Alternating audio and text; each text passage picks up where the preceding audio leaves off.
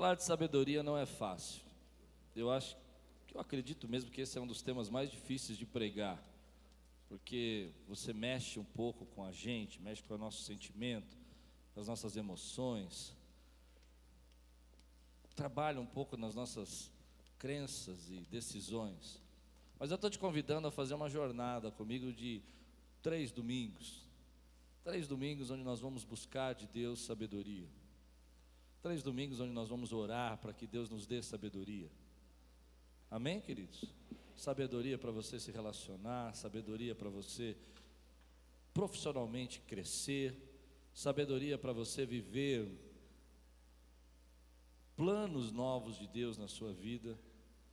Por isso eu queria que você, antes de eu começar a pregar, antes da gente ler o texto, você fechasse seus olhos um minutinho e fizesse uma oração comigo, entrando numa jornada pedindo a Deus sabedoria para a tua vida. Eu não gostaria que isso fosse uma mensagem, uma pregação apenas, mas fosse uma aliança que você estivesse fazendo com Deus agora e você está dizendo: Deus, eu preciso de sabedoria. Amém? Então feche seus olhos. A Bíblia diz que a gente pode pedir sabedoria para Deus, que Ele nos dá deliberadamente. E diga assim comigo: Senhor, eu começo agora uma jornada em busca de sabedoria. Eu creio que há um tempo novo de sabedoria na minha vida, em nome de Jesus. Amém, queridos? Aleluia. Quantos sentem que precisam de sabedoria? Glória a Deus. Eu também sinto. Amém? Provérbios capítulo 3, versículo 13, começamos a nossa jornada. E eu gostaria muito que você tivesse paciência, porque uma jornada quando começa não é fácil. Você precisa ter paciência para começar uma jornada. Provérbios 3, 13 a 18. 3, 13 a 18. Provérbios 3, 13 a 18. Provérbios 3, 13 a 18. Se você está pronto, diga: Estou pronto. Feliz é quem acha sabedoria. Feliz é aquele que alcança o entendimento. Porque o lucro que a sabedoria dá é melhor do que o lucro da prata, e a sua renda é melhor do que o ouro mais fino. A sabedoria é mais preciosa do que as joias, e tudo o que você possa desejar não se compara com ela. Em suas, sua mão direita ela oferece vida longa, e na sua mão esquerda ela tem riquezas e honra. Tremendo, né? Na sua mão direita ela oferece vida longa, e na sua mão direita riquezas e honra. Os seus caminhos são caminhos agradáveis, e todas as suas veredas são paz. Ela é árvore de vida para os que alcançam, e felizes são todos os que a retêm. Vamos orar? Senhor, fala conosco nessa noite, traz a tua palavra ao nosso coração. Vem agora com teu espírito, derrama sobre nós sabedoria, em nome de Jesus. Amém. Glória a Deus. Eu vejo hoje a, a, maneira como o mundo trata a sabedoria é muito diferente da Bíblia. A Bíblia tem vários textos, vários versículos, está cheia de versículos e livros sobre sabedoria, porque ela dá uma importância para a sabedoria muito grande. Mas hoje parece que você vai numa livraria, vai numa, numa uma casa de livros, assim, biblioteca, e você vê esses livros modernos agora, eles colocando lá três segredos rápidos para você se tornar a pessoa mais sábia do mundo. Enriqueça em 15 segundos.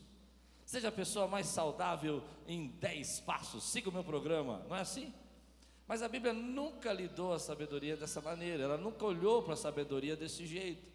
A Bíblia trata a sabedoria não como uma pílula que você tome e a partir desse momento você é sábio, ou como uma porta que você passe e entre e a partir desse momento você se tornou sábio. A Bíblia chama a sabedoria de caminho. ela tem um caminho, ela tem uma jornada, e ela está convidando você para entrar por esse caminho. E esse caminho é um percurso que você vai percorrendo, que você vai andando, que você vai indo na direção de novas etapas da sua vida, de novos processos, e a sabedoria que você tinha ontem para viver como jovem já não serve mais como pai de adolescentes, e a sabedoria que você tinha ontem para poder viver no seu trabalho já não serve mais porque hoje a sua empresa cresceu e você precisa de ter sabedoria agora para lidar com mais pessoas. A sabedoria que você tinha ontem, por exemplo, quando você começou a sua carreira era de um jeito, mas hoje o mundo viveu, mudou, andou, transformou e você precisa de uma sabedoria nova para viver. Por isso a Bíblia não chama de sabedoria como uma porta, porque o exemplo de porta é quando você atravessa e passa do outro lado e você chegou, mas a Bíblia chama de sabedoria como caminho. E aí a gente começa a viver e pensar, entender, e hoje eu quero falar com você as confusões que nós fazemos sobre sabedoria e como eu entro nesse caminho. Esse é o meu tema de hoje. As confusões e como eu entro na, na verdadeiro caminho da sabedoria. A primeira coisa que a gente confunde muito com sabedoria é técnica. Nós vivemos num mundo extremamente técnico, nós queremos técnica o tempo todo, e por isso que eu disse que as livrarias estão cheias de livros falando sobre técnicas.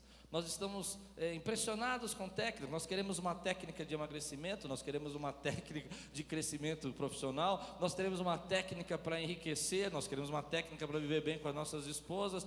E ah, não falando da profissão, porque é, eu acho que isso tem o seu lado bom, eu também já estudei sobre isso, já fiz cursos sobre isso, mas é tão importante a técnica que nós estamos atrás dos coaches, e a palavra coach quer dizer técnico. Nós somos uma geração que está confundindo sabedoria com técnica, e nem sempre ter técnica é o suficiente para ser sábio. Algumas pessoas acham que se eles tiverem a técnica, o processo certo para viver, eles vão viver bem, mas às vezes a técnica não funciona. Porque você precisa de algo mais, você precisa ser sábio, precisa ter entendimento, precisa ter a clareza. E o mundo que nós estamos vivendo, eles estão dizendo para nós: não, se você tiver a técnica, ainda que você não seja sábio, eu vou lhe dar a técnica para sua esposa amar você e ela nunca brigar com você. Quem inventar essa técnica vai ficar milionário. Não vai? De manhã eu fiz uma piada com as mulheres e o tempo fechou. Fechou o tempo. Então hoje eu não vou fazer nenhuma. É, eu estou meio covardado, irmãos. O tempo fechou. Eu falei que se. Não, não vou falar, deixa eu vou apanhar, irmão. De manhã eu apanhei da minha esposa. Eu, não, é brincadeira. Eu disse que para agradar um homem é muito fácil e agradar uma mulher precisa de 365 dias. Nossa, no, filma os olhos dessas irmãs. Deixa eu pregar, gente. É brincadeira, isso é piada. Vocês são fáceis de agradar. É fácil, é bobagem. Olha. É. É que eu sou um, pastor corajoso. Né? Viu? Olha assim. Mas a gente está confundindo técnica com sabedoria. Bom, esquece isso, tá bom? Vamos continuar. Perdão, irmãs. Vocês me perdoam? Vocês já tomaram ceia? Então tudo bem. Mas que você tem 30 dias para me perdoar até a próxima ceia. Na verdade, a gente vai buscando essa técnica, confundindo, mas a técnica não funciona sempre. Às vezes você tem, por exemplo, a maneira certa, tem o seu lado bom da técnica, você saber usar, como trocar um pneu, como fazer para você é, é, cozinhar. Mas nem sempre a técnica resolve os nossos problemas com os nossos filhos. Nem sempre a técnica resolve os nossos problemas com o nosso casamento. E às vezes nós estamos querendo resolver problemas da nossa vida com técnicas que nós precisamos resolver com sabedoria, que nós precisamos resolver com entendimento, que nós precisamos resolver com clareza. Às vezes nós vamos entrando por um caminho e querendo que a pessoa nos pegue aqui, nos transporte para esse lado e nos dê todos os passos para chegar lá, mas nós não estamos buscando sabedoria para fazer esse caminho. E eu quero dar uma palavra para você logo no começo. E eu estou muito feliz de pregar essa série, Porque eu creio que quando uma igreja ora e pede sabedoria para Deus unida, Deus libera a sabedoria. E coisas que você não conseguia entender, resolver, enxergar, compreender, você vai começar a enxergar e resolver e compreender, porque Deus vai trazer essa sabedoria na sua vida. Eu me lembro uma vez passando um momento na, na igreja mesmo, onde eu procurava todo tipo de conhecimento técnico para resolver o problema. Eu queria saber mais como estudar teologia, eu queria saber mais como é, falar, mas não resolvia. Até que um dia Deus trouxe sabedoria. E a sabedoria trouxe para mim conhecimento, e conhecimento trouxe para mim estratégia, estratégia trouxe para mim solução. Às vezes você está pedindo para Deus uma técnica para não brigar mais, mas o que está faltando é sabedoria para você tratar bem a sua esposa. Agora foi legal para as mulheres, vai. Não foi? E aí você fica reclamando. Você usa a técnica do bombom. Vou te explicar. Trata mal a semana toda e traz o bombom. Tem umas irmãs se manifestando. Não funciona, funciona. Você não teve sabedoria para falar, mas agora eu te trouxe um bombom. E aí, eu vou me colocar no lugar das mulheres agora. Elas têm vontade de pegar aquele bombom. E guardar. Técnica não funciona. A sabedoria está acima da técnica. A sabedoria está acima. É a sabedoria que vai fazer você usar a técnica de forma correta e na hora certa. Isso é sabedoria. É saber como usar o seu conhecimento técnico na hora certa, de forma correta. Segunda coisa que a gente confunde, faz uma, uma grande é, confusão com relação de sabedoria, é que nós confundimos e nós estamos é, achando que a ciência vai substituir a sabedoria. Então eu estou cheio de problemas na minha vida, eu estou cheio de problemas na minha saúde, eu estou cheio de problemas na minha emoção, e eu vou procurar uma resposta científica, um remédio, um psiquiatra, e é claro que tudo isso é bom, tudo isso é importante, tudo isso é, faz parte, mas às vezes a gente não está tendo sabedoria para cuidar da nossa saúde. Nós queremos um remédio que resolva o nosso problema, ao invés de mudar, por exemplo, a nossa alimentação, mudar a nossa rotina, ter tempo para descansar. Nós achamos que a ciência vai resolver o nosso problema, porque nós achamos que a tecnologia também chegou e ela vai nos dar um conforto maior, mas às vezes nós temos aí tantos aparelhos eletrônicos e tantas coisas, tanta comodidade, mas não temos sabedoria para usar, e a própria ciência está destruindo o seu relacionamento dentro de casa, porque você não sai do celular. Amém? Vamos em frente? Porque você pode ter a ciência, você pode ter a tecnologia e não ter sabedoria para usar. A sabedoria vai te dar a forma certa, a hora certa de você usar o que a ciência conquistou. Algumas pessoas não conseguem entender isso, mas elas, elas acham que vão resolver os problemas dela. Eu, eu recebo pessoas na minha sala que elas entram para mim e perguntam para mim assim, falam assim, pastor, eu quero uma resposta rápida. É só isso, eu faço isso, eu faço aquilo. E eu falo, mas essa situação que você está passando não tem resposta rápida, é um processo. Você começou lá atrás. Você precisa agora começar a aprender de novo, a entender o que você está fazendo com você mesmo. Por que, que você está assim? Semana passada eu não preguei à noite, né? Preguei de manhã. Então você não ouviu isso. Não sei se ouviu pela internet. Mas eu falei sobre os tanques de energia, quatro tanques de energia que nós temos dentro de nós. Isso é sabedoria, é você enxergar qual é o tanque que está vazio. Se você não ouviu, escute a mensagem pelo YouTube. E, e lá eu explico para você que às vezes o tanque está vazio e você está tentando resolver problemas e não consegue resolver. E aí você busca no remédio, você busca na tecnologia, você busca tentar resolver o seu problema assistindo coisas na internet para entrar num isolamento mental, social, para ter paz. E você está tentando resolver o seu problema ao invés de resolver com sabedoria, com tecnologia. Terceira coisa que a gente acha que vai substituir, ou que pode substituir a sabedoria e não substitui, é ética. Porque até para você ter ética ou ser moral, você precisa de sabedoria. Eu vou dar um exemplo para vocês, quer ver? Ah, eu tenho ética, eu sou uma pessoa moral, então eu sou uma pessoa sábia.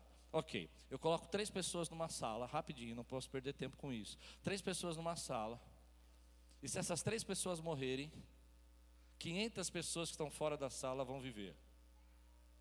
O que, que você faria? É uma questão ética, uma questão moral. É, eu sei, é, eu mataria as três. Se você pensar que a vida é quantidade, você mataria as três para ficar com as 500. Mas e se as três fossem sua família? Fosse seu filho? Vocês estão escandalizados comigo. É bom. Continue. A ética não resolveu esse problema. Você precisa de sabedoria. Aí você fala assim para mim, pastor, mas eu nunca vou passar por uma situação dessa. Isso é coisa de seriado. Eu digo, você passa no seu trabalho. Você passa porque às vezes você tem que dispensar uma pessoa. E essa pessoa que está no seu trabalho é uma pessoa querida sua. E você tem intimidade com ela, e às vezes você está dispensando uma outra pessoa que não está fazendo o serviço direito, porque você está dando preferência para alguém que você tem amizade, e isso não está sendo muito sábio, não é muito entendimento. Então a ética nem sempre resolve o problema. Não, eu vou fazer as coisas do jeito que eu acho que é certo, e nem sempre o jeito que você acha que é certo vai dar resposta para tudo. E a última coisa que a gente confunde com sabedoria, embora todas essas coisas estejam dentro da sabedoria e todas essas coisas estejam envolvidas na sabedoria, é o conhecimento. Algumas pessoas confundem sabedoria com conhecimento. Nem sempre, nem sempre ter muito conhecimento quer dizer que você é sábio. Algumas pessoas, eu já conheci pessoas muito sábias que não tinham faculdade, que não tinham doutorado, que não eram pessoas letradas, mas que tinham uma experiência, tinham uma vida. Eu lembro da minha avó. Minha avó era uma pessoa, uma feirante. Ela não era uma pessoa culta, ela não era uma pessoa que fez faculdade, mas ela sabia é, lidar com pessoas, ela sabia é, evitar problemas com meu avô, ela sabia evitar brigas, ela sabia colocar paz dentro de casa, e não tinha uma pessoa daquela família que não gostava da minha avó, mas ela não era, ela não tinha muito conhecimento, ela tinha sabedoria. Por que, que eu estou falando tudo isso? Porque eu quero convencer você agora, nesses poucos momentos, que você precisa, como diz a palavra de Deus, buscar a sabedoria, alcançar a sabedoria, porque Deus tem isso para você e você está tentando resolver problemas na sua vida com conhecimento, você está tentando resolver problemas na sua vida com técnica, com ciência, e isso não vai resolver o seu problema, e Deus está te esperando, dizendo: Filho, eu vou derramar sabedoria sobre sua vida, para que você possa viver um tempo novo, para que você possa viver uma fase nova, para que o seu casamento seja abençoado, para que a sua família e seus filhos sejam flecha na sua aljava. Quantos podem dizer glória a Deus por isso, meu irmão? Nosso Deus é maravilhoso, você é um privilegiado, porque Deus, da Sua palavra, diz que Ele tem sabedoria para nós, e se nós pedimos como servo dele, Ele vai derramar sabedoria sobre você. Eu conheço muitas pessoas que têm muito conhecimento, mas elas não são sábias, elas não sabem a hora de fechar a boca, elas não sabem a hora de aprender e não ensinar. Você conhece pessoas assim também? Que são tão cheias de conhecimento, mas não conseguem parar no emprego porque não conseguem se relacionar, porque não têm sabedoria para se relacionar. Eu conheço pessoas, querido, que estão totalmente envolvidas com tecnologia, com ciência, são gênios da comunicação, da ETI, da informática, mas não têm sabedoria. E quando elas vão falar com as pessoas, elas ofendem, elas magoam. Quando elas vão se relacionar com as pessoas, elas não sabem nem como se portar. E ninguém gosta de chegar perto daquelas pessoas porque falta sabedoria para elas. Mas eu me lembro uma vez, quando Deus veio assim.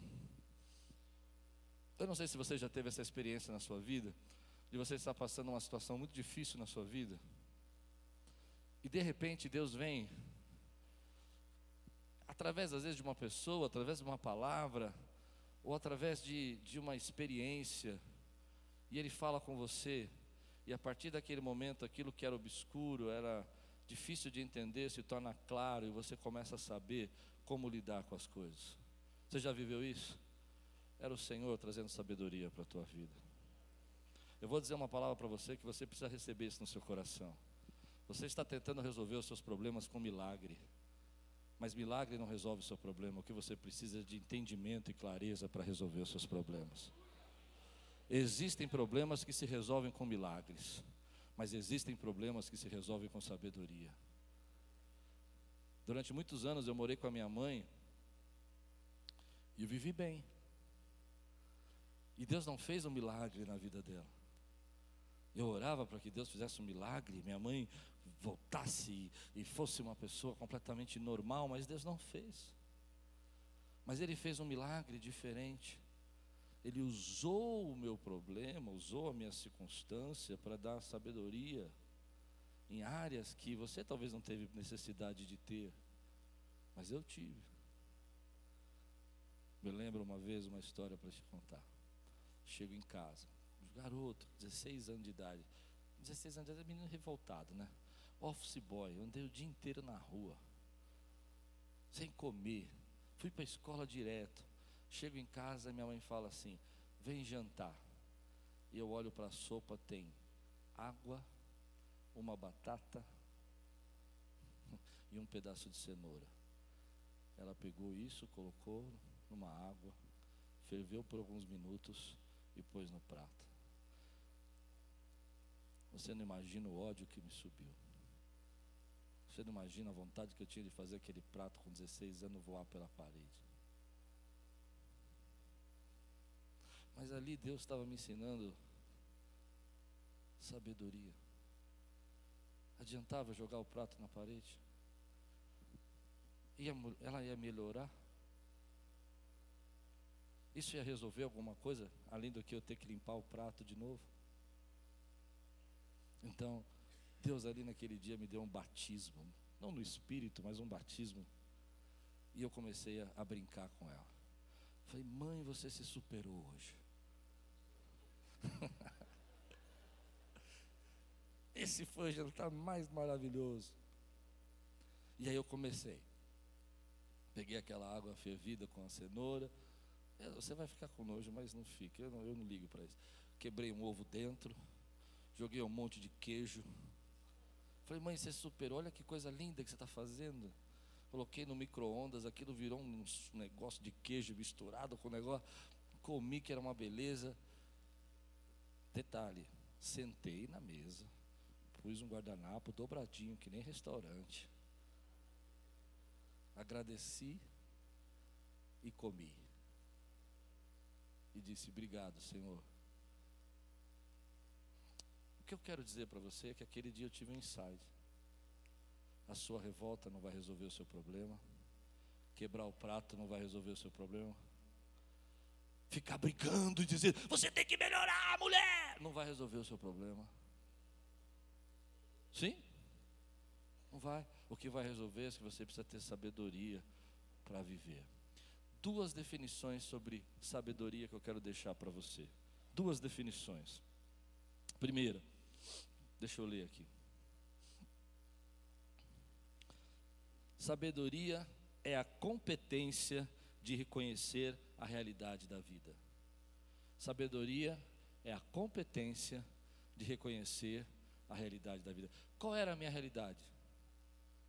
A minha realidade, querido, naquele momento, eu sei que você teve os seus problemas também, não é verdade?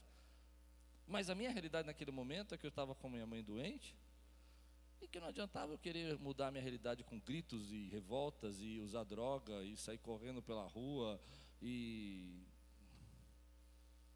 sabedoria é a capacidade de você entender a sua realidade naquele momento e aí vem a segunda parte da minha definição: e viver o melhor que você pode na situação e no momento que você está.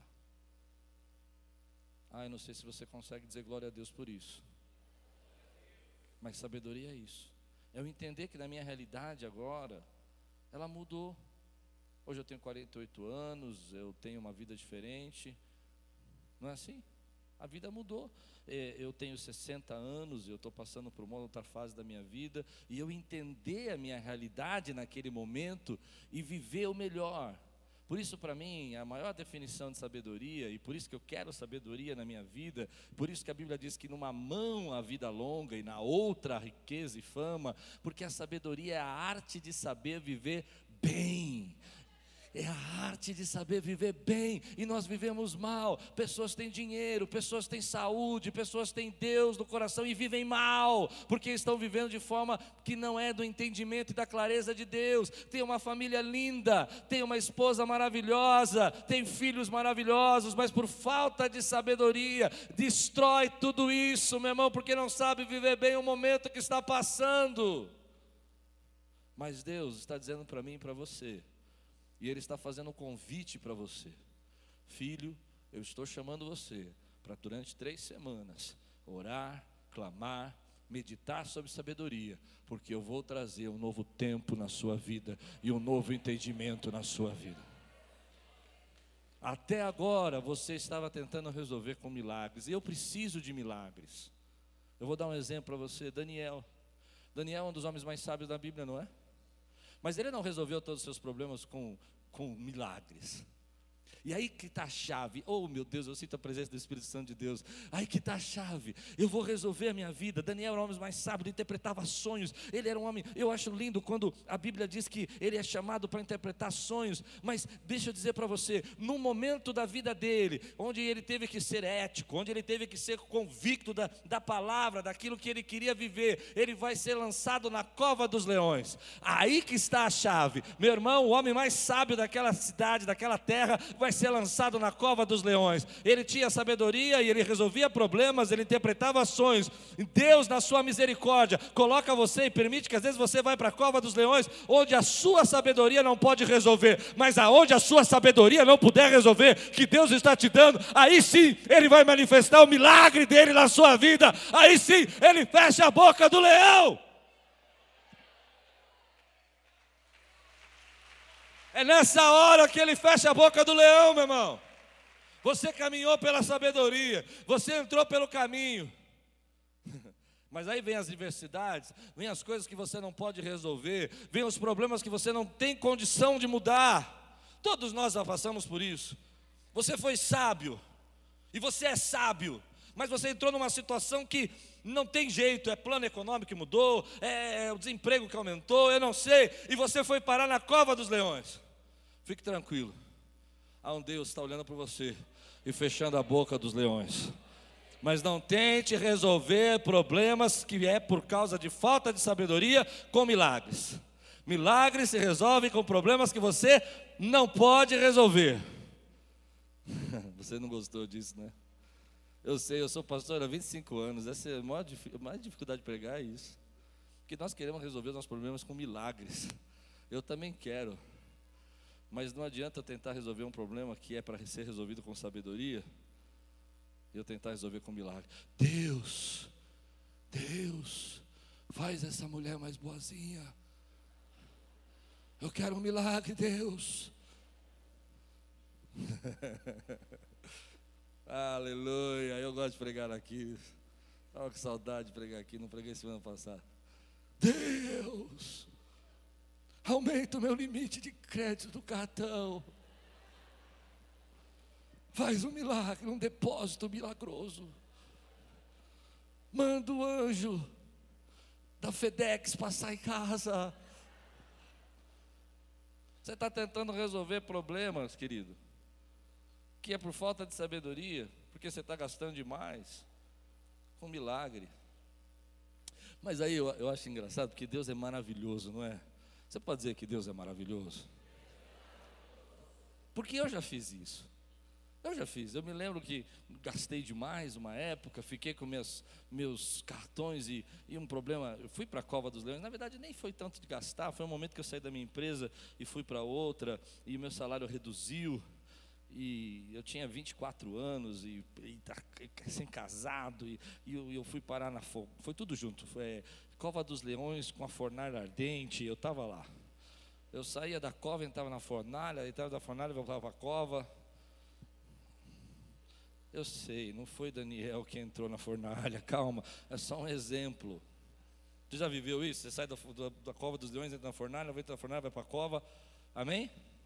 De vez em quando você vai parar no poço de José, amém? Não é assim a vida?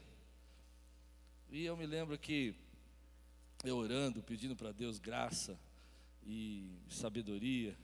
Deus fez o milagre. E Deus faz o milagre. Mas o nosso problema é que às vezes a gente recebe o milagre e dois dias depois a gente volta para o mesmo buraco por falta de entendimento, conhecimento e sabedoria. Deus vai parar esse ciclo na sua vida. Se há um versículo que eu gosto, de glória em glória. Assim como a Bíblia diz que um abismo chama outro abismo, eu quero viver de glória em glória. Amém, queridos? Quero quebrar esse ciclo por falta de sabedoria. O ciclo de que eu podia ter uma vida tranquila, eu podia ter uma vida em paz com a minha família, mas não tenho, não tenho, porque está faltando sabedoria para me relacionar, para falar, para cuidar das minhas finanças. Amém? Então eu quero agora ser didático.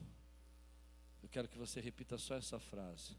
Não tente resolver problemas com milagres que deveriam ser resolvidos com sabedoria. É por isso que às vezes Deus não responde para a gente. A gente está pedindo para Deus responder com milagre aquilo que nós tínhamos que agir com sabedoria. E Deus está falando: não, filho, eu já te dei cérebro, já te dei razão, já te dei conhecimento, já te dei sabedoria, e você vai sair dessa. Amém, queridos? Agora, a pergunta que fica é: como é que eu entro no caminho da sabedoria? Como é que eu entro por esse caminho que Deus tem para nós? Eu quero dar quatro dicas para você sobre como você começa um caminho de sabedoria na sua vida, seja em qualquer área financeira, relacionamento, palavra. Quatro coisas que eu tenho para mim como o princípio, o início de um caminho, de uma jornada de sabedoria. A primeira está em Provérbios, capítulo 13, versículo 20. Provérbios 13, 20.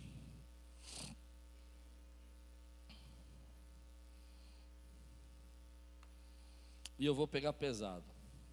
Posso? Amém? Como um pastor. Provérbios 13, 20. Eu gostaria que você pegasse esse versículo, marcasse na sua Bíblia, pintasse e meditasse nele durante essa semana. Deus fale com você de forma ampliada. Quem anda com o sábio será, mas o companheiro dos tolos acabará. O primeiro caminho da sabedoria é você começar a entender que você não pode ser sábio sozinho que para ser sábio você precisa se cercar de pessoas sábias. Eu não estou falando que você não pode ter aquele amigo de assistir futebol, aquele amigo de se divertir. Você pode ter. E é bom que tenha. Isso carrega a nossa bateria, enche a nossa energia, não é isso? Mas você precisa se cercar de pessoas sábias. Você precisa parar de ter medo de se relacionar com pessoas que são mais sábias que você, porque você tem medo que elas saibam que você não sabe. Eu sei, isso dói. Mas eu, quando eu falo isso para você, eu falo para mim, porque eu já tive esse problema. Eu não queria sentar do lado de pessoas que percebessem que eu não sabia tanto. Pessoas que soubessem mais de teologia que eu. Como é que fica a minha moral como pastor, né? Eu tenho que ser o teólogo. Mas não é assim que a sabedoria é vivida. A sabedoria é vivida como uma troca. Ninguém sabe tudo. E isso é uma coisa que você precisa se cercar de gente que pode te ensinar coisas que você não entende. Tem pessoas que já educaram seus filhos adolescentes, que já passaram por problemas com seus filhos adolescentes e conseguiram resolver e adquiriram sabedoria pela experiência e que já viveram o que você está vivendo. Então a Bíblia está dizendo assim: se você quiser ser sábio, crie um grupo de salvamento. Eu chamo de grupo de salvamento.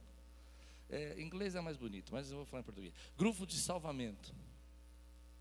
O que, que é isso? Um grupo de vida. Um grupo de pessoas que você se cerca e você busca essas pessoas para aprender Não para debater, não para discutir, mas para trocar experiência. Gente que vai passar por um problema no seu relacionamento e já passou por um problema no seu relacionamento, e que essa pessoa tem segredos, tem conhecimento, tem a vivência, tem o entendimento. Gente que sabe administrar muito bem a sua vida financeira. Agora, é evidente que uma vez eu ouvi o pastor Rico Warren falando sobre isso, achei muito interessante. Ele disse que um camarada saiu da igreja na porta, na porta da, da igreja dele, a igreja tem mais de 25 mil membros, e bateu no vidro rápido, rápido assim. Pastor, pastor, preciso falar com você. O senhor pode me mentorar? Ele disse, não. E fechou o vidro e saiu. Eu falei, nossa. E aí ele explica. Ninguém quer adotar uma outra pessoa no sentido de sempre ser o responsável por ela. A pergunta que você precisa fazer não é se a pessoa quer lhe mentorar, mas se você pode se aproximar dela. Porque quando às vezes a pessoa fala que você pode mentorar, ela está dizendo: Você pode resolver meus problemas para mim? E depois eu vou sumir? Amém? Você pode resolver meus problemas com a minha esposa e depois você me esquece? Aí quando eu tiver problema eu te ligo de novo? Quem vai querer fazer isso? Alguém quer fazer? Alguém se candidata? Não. Então você precisa criar um grupo para isso. E aí que está o segredo. Para você criar esse grupo, você precisa observar. A igreja é um lugar de potencial humano tremendo. Eu toda semana que eu faço, todo mês que eu faço café de boas-vindas, eu fico espantado com a quantidade de gente, de conhecimento, de profissão, a quantidade de gente que sabe coisa que eu nem tenho ideia do que sabe. Outro dia eu estava conversando com o irmão querido aqui da igreja e ele estava falando sobre investir em boi. Eu falei, não sei para que eu vou aprender isso, mas eu vou aprender. Tremendo o negócio. Verdade. Eu fiquei assim, eu falei, como que é isso aí? Aí você compra os bois, mas não precisa ter terreno, não, não precisa. Você precisa entender, tem gente que sabe o que você não sabe. E não tem problema você não saber, tem problema você não querer saber. Eu aprendi, viu? Agradece ele para mim. Eu aprendi. Quando você começa a olhar isso para a sua vida, você precisa criar esse grupo. Então o caminho não é fácil criar um grupo. Eu vou te dar algumas dicas para você. Em primeiro lugar, essa frase já é batida, todo mundo já conhece você precisa entender que você é a média das cinco pessoas que você anda. Então para para pensar um pouquinho, as cinco pessoas que você anda. Como é que está essa média? Eu estou ouvindo os vixi, vixi, vixi. Agora, não é por causa disso que eu estou pregando que você vai chegar e falar assim, vai reunir os cinco na sua casa e falar assim: a partir de agora eu não vou ser mais seus amigos, tá? Porque eu vou sair dessa média. Não, não. Você vai pegar e vai manter esses seus amigos, o pessoal do churrasco e do futebol. Isso é bom, carrega sua energia. Mas comece a criar agora um grupo de pessoas que possam fazer você crescer em outras coisas. Você não sabe administrar? Tem tanto administrador. Agora, quando as pessoas começam a olhar assim, parece meio estranho, mas eu vou dar algumas dicas como você pode começar. Posso? Primeiro, aqui na igreja tem uma coisa linda que você ainda não entendeu, só 10% que estão fazendo isso aqui na igreja, e, não, chegamos a quase 20% agora, e estão sendo extremamente abençoadas. Sabe o que é? Liga. A liga é um grupo de salvamento. A liga não está lá para você eu sou teólogo, eu vou te ensinar os conhecimentos bíblicos, como o pastor Anderson aqui mostrou para nós, uma coisa que eu nunca tinha visto. Eu não quero ver de novo agora, mas.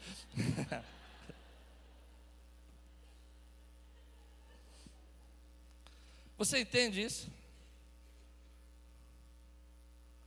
É a liga que vai fazer você crescer. Eu conheço pessoas, por exemplo, que na liga começaram a discutir sobre negócios, gente mudou de ramo. Conheço pessoas que na liga estavam com problemas financeiros e começaram a, ser, a encontrar outra, a conversar em particular. Conheço problemas, pessoas na liga que estavam com problema de casamento e começaram a ser abençoadas. A igreja é isso, meu irmão. É esse centro de conhecimento. Tem gente que toca, tem gente que canta, tem gente que prega, tem gente que ora, tem gente que tem revelação, tem gente que tem conhecimento bíblico. Tá tudo aí para você e você não sai daquele grupo do churrasco. Eles são seus amigos, eu sei. Mas você precisa entender isso, querido. Se você não criar um grupo, outra coisa que você pode fazer, eu faço isso. Eu faço Às vezes eu pego algum irmão aqui da igreja e falo, vamos tomar um café. E eu vou tomar um café. E eu aprendo com eles. Não só daqui, como fora daqui.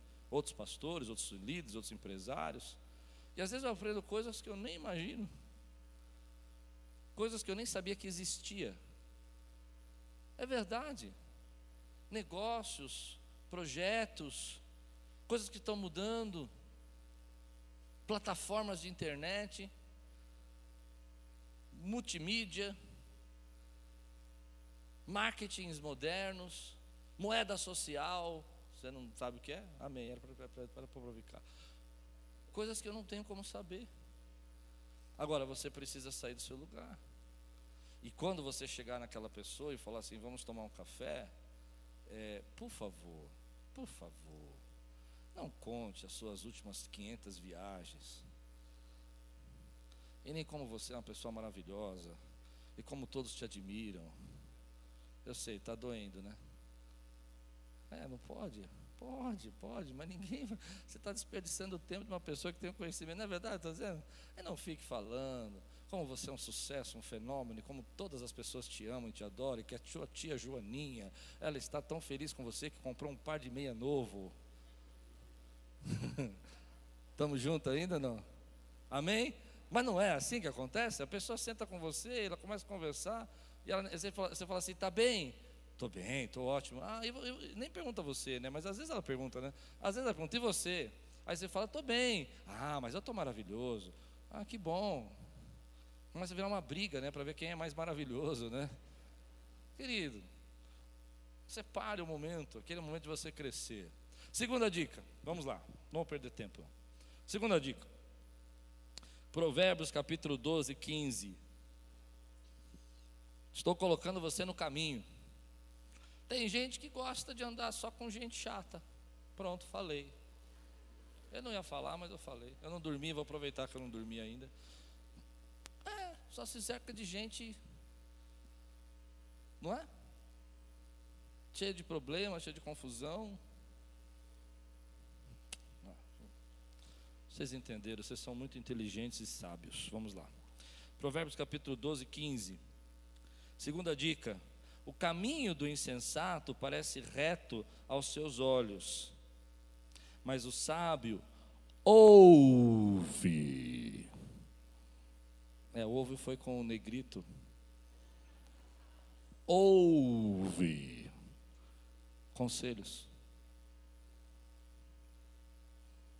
A questão é essa, querido. Para você aprender, você precisa usar um instrumento chamado orelha e ouvido. E para você ensinar, você precisa usar o instrumento de falar palavra. E às vezes nós invertemos isso. Nós colocamos então o nosso, nossa língua para aprender e a gente não aprende assim. A gente tem que usar esse instrumento. E você precisa se cercar dessas pessoas. Por isso que eu comecei com um grupo de salvamento de vida. Você precisa se cercar pessoas que já passaram por que você passou e ouvir os conselhos que ela tem. Um dos problemas que eu aprendi que mata a sabedoria é porque você já sabe demais. Você sabe tanto que você não pode aprender mais nada novo. Você sabe tanto que ninguém pode te ensinar nada. Você sabe tanto que você não tem espaço para crescer. Então, quem quer ser sábio, já entendeu que é impossível saber tudo. Quem quer ser sábio já entendeu que a sabedoria está nesse sistema de você trocar experiências e ouvir experiências. Quem quer ser sábio se cerca de gente que está crescendo, porque vai aprender. Nós queremos, às vezes, um mestre Jedi um mestre Jedi. Eu sempre quis, quando eu era garoto, assim, comecei a pastorar, eu ficava orando para Deus me mandar um mestre Jedi. Mas não era qualquer um, não, eu queria o Yoda.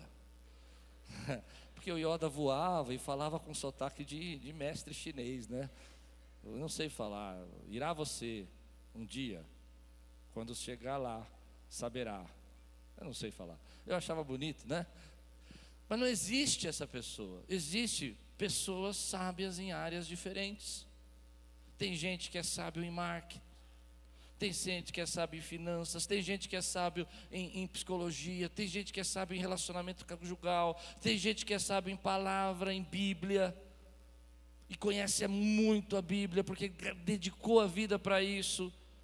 E você fica procurando uma pessoa, uma que tenha sabedoria plena e completa para te ensinar em todas as áreas e te dar todas as técnicas. Ele não tem, ele não existe essa pessoa. Existem pessoas que são boas em algumas coisas e elas têm sabedoria para compartilhar. Então, se hoje está te faltando sabedoria na área financeira, você precisa começar a procurar pessoas que são sábias nisso, ouvir pessoas que são sábias nisso. Se hoje está te faltando sabedoria para se relacionar na sua casa, se cerque de pessoas sábias no relacionamento conjugal.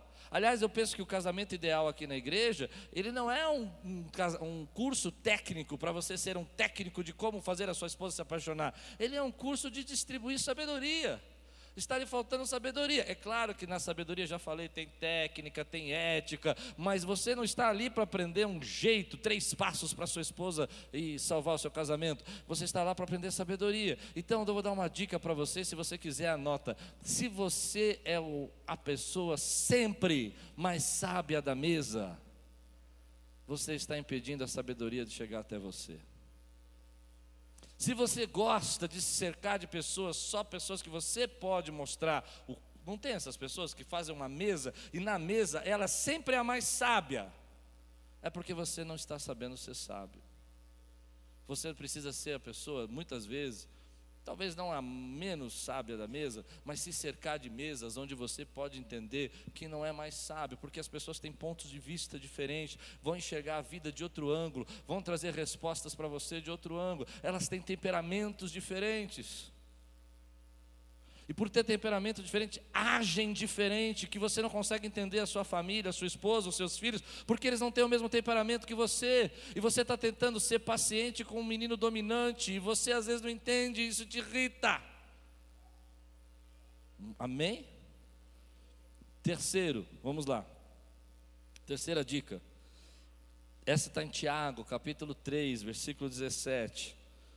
Estou indo para o final já. Mas a sabedoria lá do alto é primeiramente pura, depois pacífica, gentil, amigável, cheia de misericórdia e de bons frutos, imparcial e sem fingimento. Deixa eu explicar o que eu quero falar nesse texto.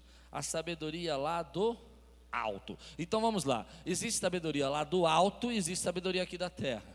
E Deus está falando para você: ei, eu quero te dar a sabedoria do alto e não a sabedoria da terra. Então, algumas pessoas estão em conflito, elas estão em choque dentro da sua vida, porque no seu trabalho as pessoas estão buscando a sabedoria da terra, mas aqui, na casa de Deus, Deus quer te dar a sabedoria do alto, e é a sabedoria do alto e não a sabedoria da terra que vai trazer você vida longa, riqueza e fama. É a sabedoria do alto, e Deus está te trazendo essa sabedoria, e ela choca com a vida vida. Eu vou explicar para você mais ou menos como ela choca. Algumas pessoas vão olhar para você hoje, vão dizer assim: quando você foi ontem à noite? E você vai dizer: eu estava na igreja, ouvindo uma palavra sobre sabedoria. E elas vão dizer para você: bom, mas espera um pouquinho, você ficou lá quanto tempo? Duas horas. Mas duas horas do seu domingo, do seu dia de descanso, isso para ela não parece sábio, mas você está buscando sabedoria do alto para a tua vida, meu irmão. Ela não pode entender porque você já recebeu algo da parte de Deus que ela não entende, uma sabedoria que veio do alto sobre a sua vida.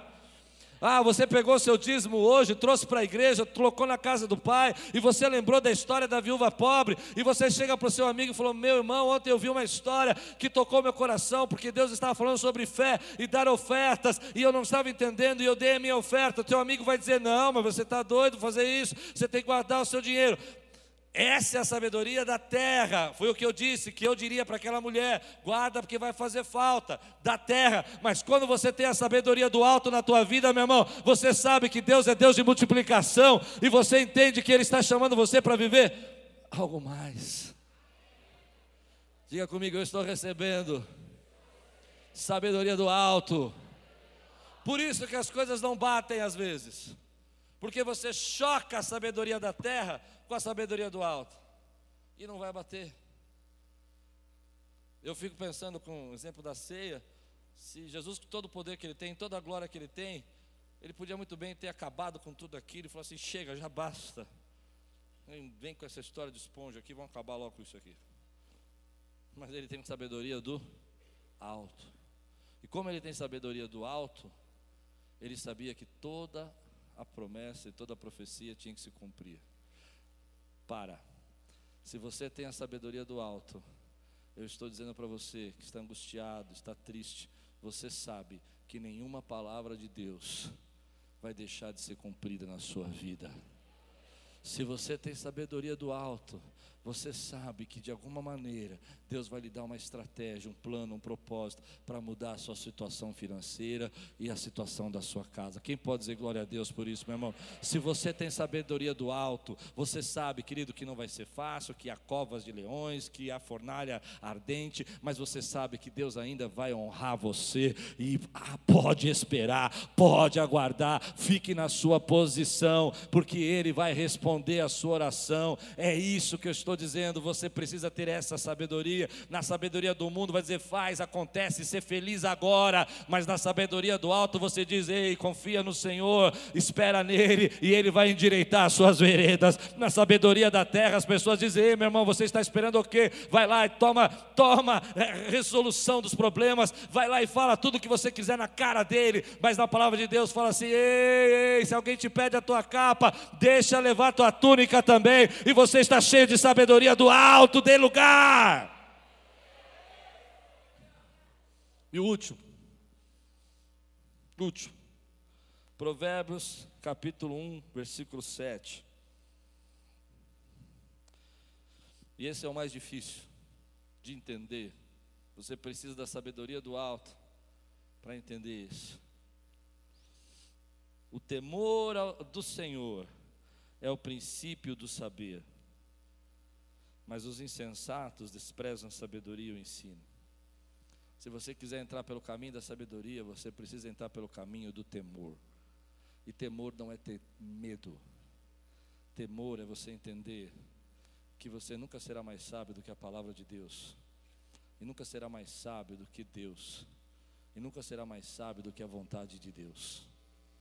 Quando eu perco o temor, eu estou dizendo para mim mesmo: eu sou mais sábio, eu posso resolver o meu problema, eu posso ser feliz, e eu não preciso esperar nem confiar em Deus.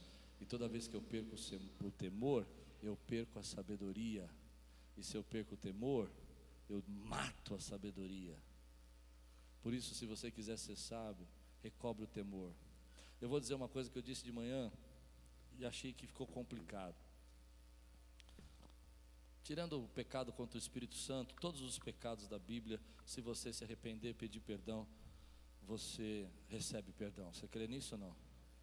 Ele é fiel e justo para perdoar os nossos pecados, desses pecados não nos lembrar mais. Amém, queridos? João fala isso. O problema não é do pecado, não é você receber perdão, é não receber perdão.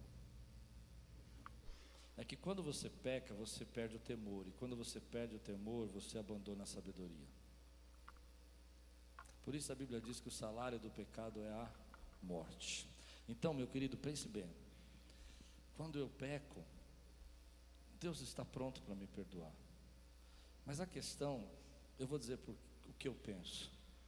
Eu estou rompendo limites, eu estou quebrando barreiras, eu estou avançando sinais que eu não deveria. E o temor que eu estou perdendo vai me afastar da sabedoria. Vou explicar. Você está no seu trabalho e aparece uma oportunidade, e você perde o temor, e de alguma forma você erra, pega o que não é seu, ninguém viu. Ninguém viu. Mas você sabe que aquilo foi um, o momento que você perdeu o medo, perdeu o temor, perdeu o respeito. Entende isso?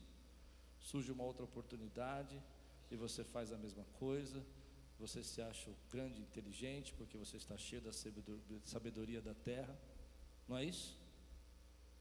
Mas vai chegar uma hora que a Bíblia diz que nada que está oculto deixará de ser revelado. Então, vai ser revelado. E aquilo que parecia ser muito sábio vai destruir o teu destino naquele lugar que Deus tinha preparado para você. Eu posso usar esse mesmo exemplo na minha família, eu posso usar esse mesmo exemplo com os meus filhos, eu posso usar esse mesmo exemplo com a minha vida espiritual. Por isso que a Bíblia diz que o temor ao Senhor vai impedir você de fazer algumas coisas e vai fazer você se direcionado pelo caminho da sabedoria. José é um exemplo disso. José então ele é atacado pela esposa de Potifar. E ele diz uma frase que é o princípio da sabedoria. Ele diz primeiro, como eu posso fazer mal a alguém que me fez bem, que é Potifar? Segundo, como eu posso pecar contra o meu Deus, que só me fez o bem? Esses dois princípios, esses dois princípios, eles estão nos unindo embaixo de um caminho de sabedoria. Deus está te trazendo de volta do caminho da sabedoria, caso você se desviou. Porque o temor ao Senhor não é que Deus não pode te perdoar dos seus pecados. O problema é que o salário do pecado é a morte. E se você quiser ver alguma coisa morrer, entre pelo, pelo caminho do pecado. E a primeira coisa que vai morrer é a sabedoria. Você recebe essa palavra hoje na sua vida, querido? Quantos podem dizer glória a Deus por isso? Quantos podem receber? Mas tem uma coisa muito boa que eu queria contar para você, que eu deixei para o final. O dia que você aceitou Jesus, o dia que você disse: O Senhor é o meu Rei e Salvador, você começou já a se tornar uma pessoa sábia. E Ele automaticamente colocou na jornada da sabedoria. Existem áreas que você precisa crescer. Eu também, eu também. Eu também estou buscando sabedoria, por isso que eu comecei essa jornada. Eu quero sabedoria para pastorear, para cuidar dessa igreja, mas eu sei que eu já tenho, ainda não tenho a clareza, ainda não tenho entendimento, como você, mas você já tem, porque a Bíblia diz que aquele que pede, ele dá deliberadamente. Amém, querido? Então fique preparado. Deus usa as suas maiores maneiras, maneiras mais diferentes para ensinar você. E você se apodera disso porque isso vai trazer vida longa, honra e riquezas. Se você recebe essa palavra hoje, diga amém. Eu quero orar por você. Eu vou fazer um desafio aqui, bem público, bem, bem para o meio. Se você hoje sente que precisa de sabedoria nos seus relacionamentos, ou na sua finança, ou nos seus filhos, na educação do seu, no seu casamento, eu quero orar por você. Eu quero pedir para Deus nos ajudar. Você não vai resolver esses problemas com milagre, você vai resolver com sabedoria.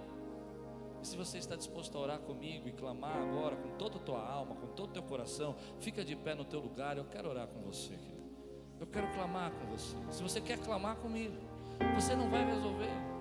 A ciência não resolveu, às vezes a técnica não resolveu, mas a sabedoria vai trazer saúde, vida longa para você. Amém, queridos? Todos que estão de pé estão entendendo que eu estou fazendo um apelo. Se você está entendendo, diga amém. Levante sua mão bem alta agora. Feche seus olhos. E eu vou pedir para que você se conecte com o Espírito Santo que está aqui. Se conecte com Deus.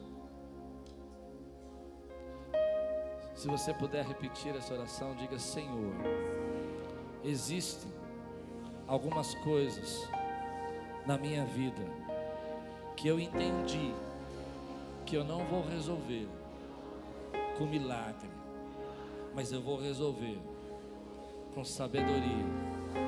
Eu entendi que o Senhor está me chamando para me transformar em uma pessoa mais sábia e eu recebo.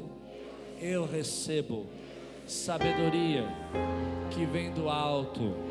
Eu recebo quebras de paradigmas, de tradições. Eu recebo uma mentalidade de crescimento, de avanço, em nome de Jesus.